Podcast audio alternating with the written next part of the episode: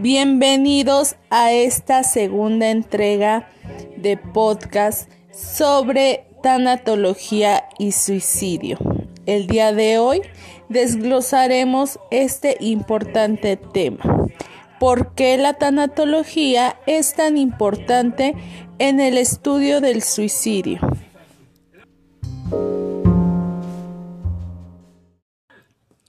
Ya habíamos explicado en anteriores ocasiones la definición de tanatología. En términos breves, es la disciplina encargada del estudio multidisciplinario de la muerte. Su finalidad principal es ayudar a las personas para que vean a la muerte como un proceso natural y no como una enemiga.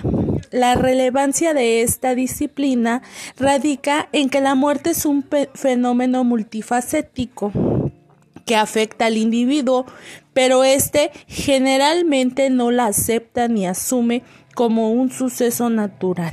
Más bien, es como una crisis.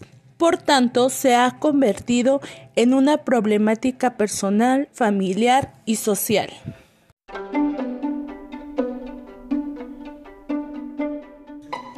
La concepción de la muerte ha cambiado constantemente dependiendo de la época y de las costumbres y tradiciones de cada localidad.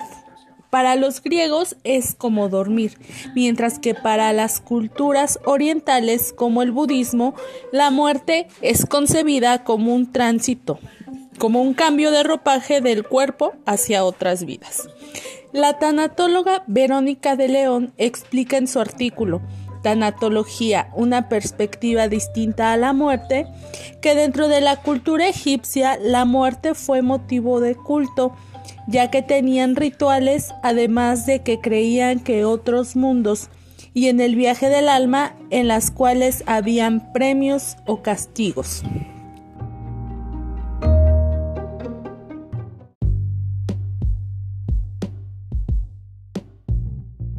La muerte en México actualmente es un mestizaje de las tradiciones aztecas y la tradición de la cultura española.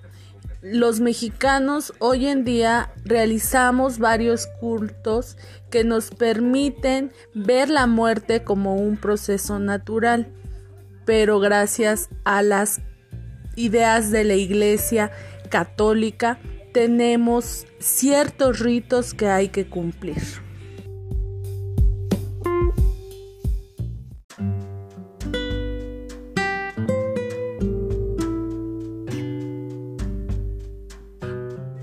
La cultura mexicana niega constantemente la existencia de la muerte, le pone apodos y crea eufemismos para referirse a ella sin nombrarla por su nombre verdadero pero sobre todo evita por cualquier medio hablar de ella como una probabilidad real.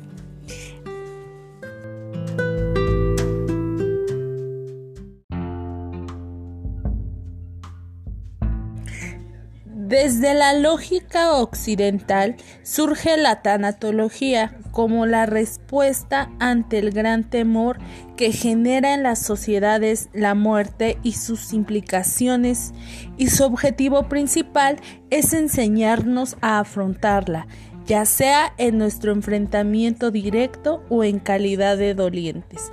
Es por eso que es muy importante que la tanatología sea una de las principales herramientas para el trabajo en el estudio del suicidio.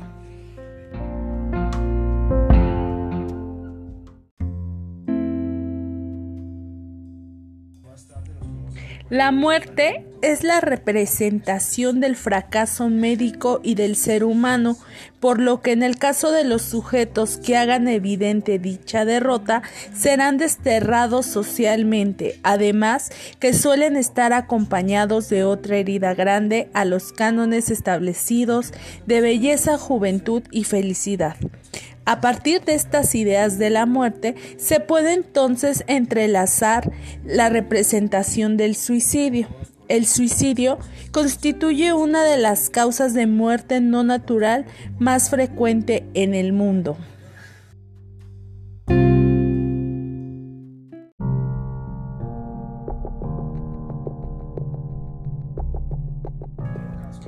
Desde épocas antiguas, el suicidio ha sido rechazado por todas las culturas. Platón consideraba que el suicidio era una ofensa contra la sociedad. Aristóteles lo consideraba un acto de cobardía. El budismo entiende que en el tiempo de sufrimiento en la tierra no debe ser modificado, ya que venimos a purgar condenas de previas vidas. Durkheim consideraba el suicidio como un acto individual, sin embargo, su explicación se encuentra en el orden social. Está dominado por una realidad moral, la realidad colectiva. No puede existir un motivo individual en el acto suicida, ya que el lenguaje no es propiedad exclusiva individual. Así, como el surgimiento de los deseos y motivaciones asociados siempre a un entorno y contexto histórico-cultural.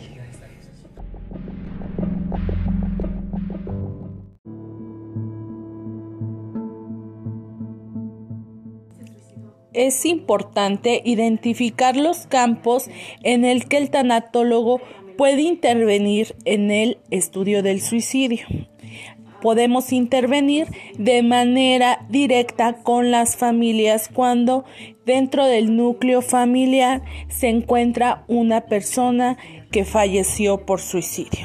O podríamos trabajar con aquella persona que ha intentado suicidarse y no lo ha logrado.